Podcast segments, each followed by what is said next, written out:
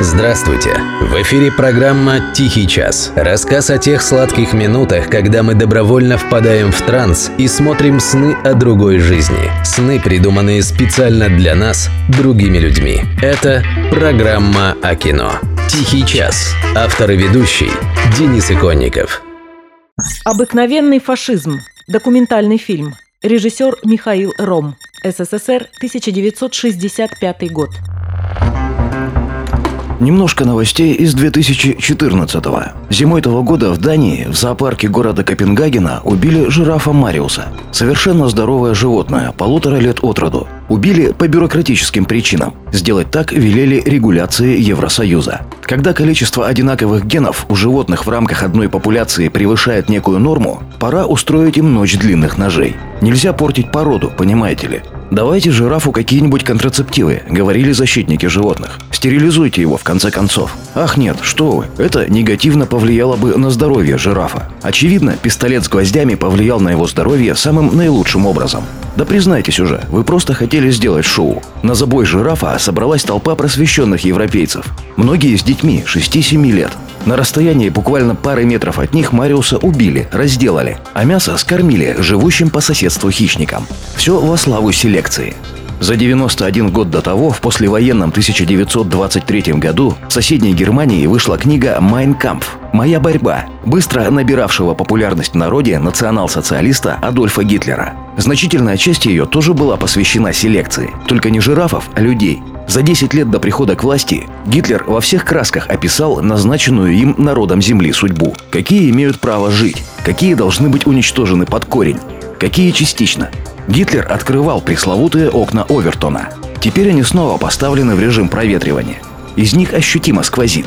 И как бы этот затхлый сквозняк снова не превратился в ураган. Вот, например, в странах Евросоюза, в США и в Канаде все громче и смелее звучат голоса сторонников эвтаназии, добровольного медикаментозного ухода из жизни. История старая, но если раньше речь шла о неизлечимо больных людях, терпящих невыносимые страдания, это еще можно было понять. Но помните будки для самоубийства из мультсериала «Футурама»? Теперь уже вовсю говорят о праве на суицид бесполезных для общества пенсионеров, например. Да и просто малоимущих людей любого возраста. Да, пока это только разговоры, но окна Овертона – штука хитрая. От первого издания «Майнкамп» до человеческих печей в концлагерях прошло немногим более 10 лет. Может быть, теперь человечество стало умнее? Позвольте в этом усомниться. Сегодня у тебя есть право на добровольное самоубийство. Завтра на добровольно-принудительное. А послезавтра. И все это тоже было в книге Гитлера. Ничего нового вы не придумали, просвещенные европейцы. Я вот тут смотрел фильм Михаила Рома «Обыкновенный фашизм». Много думал. Я всегда много думаю, когда его смотрю. Но о разном. Когда я увидел эту картину впервые, еще подростком, помню, я много смеялся.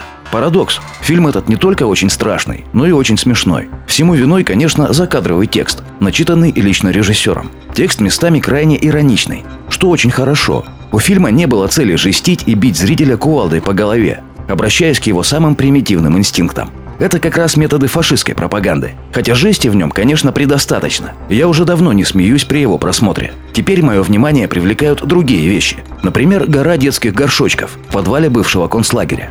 Закадровый голос Михаила Рома поясняет, женщины и дети, приезжавшие сюда, думали, что будут жить. 22 июня 1941 года границу СССР пересекла самая большая и сильная армия в истории человечества. Как всегда было принято говорить, немецко-фашистская. Конечно, немцев там было большинство, но были и другие. Более полумиллиона венгров. Эти на втором месте.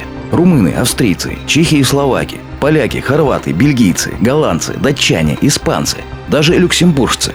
Естественно, итальянцы. Собственно, их дуче Муссолини был изобретателем фашизма.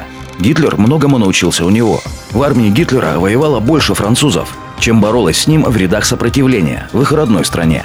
Теперь у некоторых принято жалеть этот прототип Евросоюза.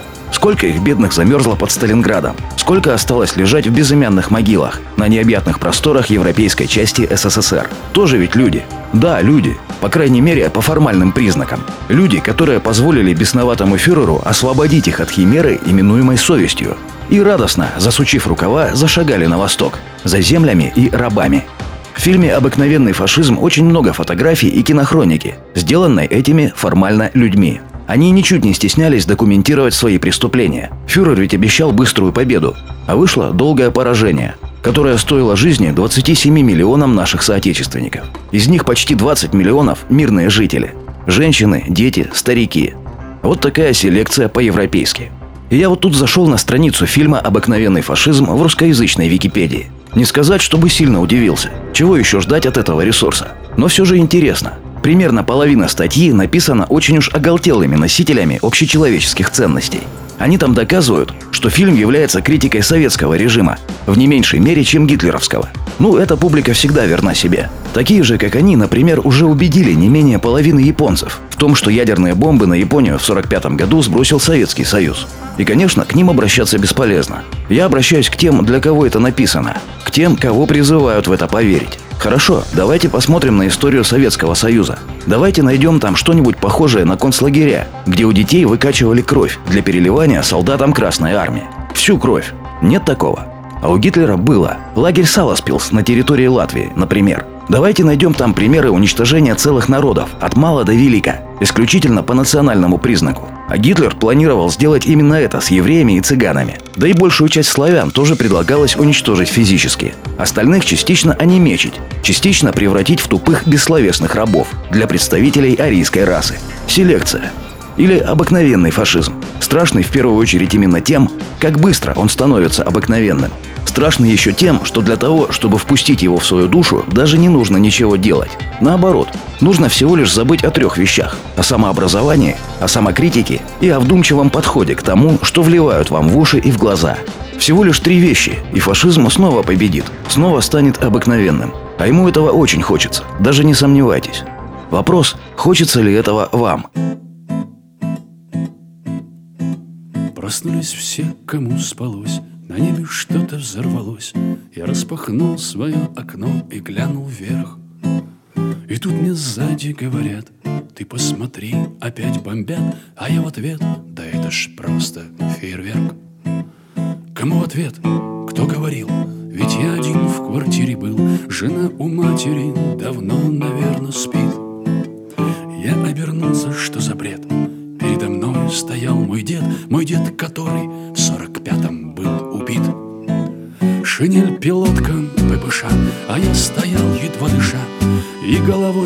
своей мотал, чтоб сон прогнать. Но дед не думал уходить. Он попросил воды и спить Потом сказал, присядем, внук, чего стоять? Напротив деда я сидел И словно в зеркало глядел И дым махорки незнакомый мне вдыхал. А он курил и говорил где воевал, где был И как на ударе в него снаряд задумчив стал И дед надолго замолчал Потом вздохнул и произнес Скажи мне, внук, ты отчего же так живешь?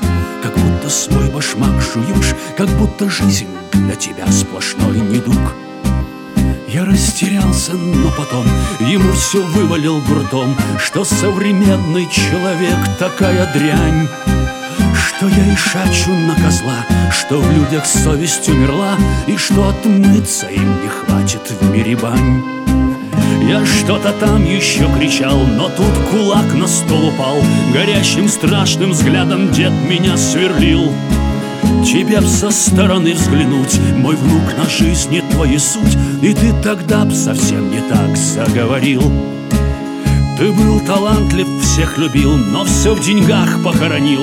Искал разгадку смысла жизни, а теперь ты ищешь баб на стороне, забыл о сыне и жене, И между миром и тобой стальная дверь.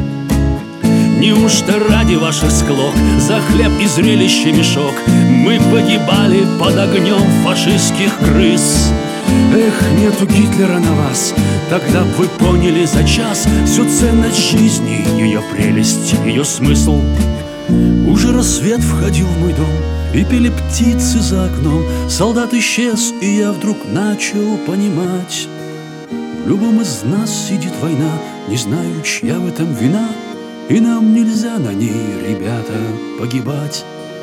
В любом из нас сидит война, не знаю, чья в этом вина. И нам нельзя на ней, ребята,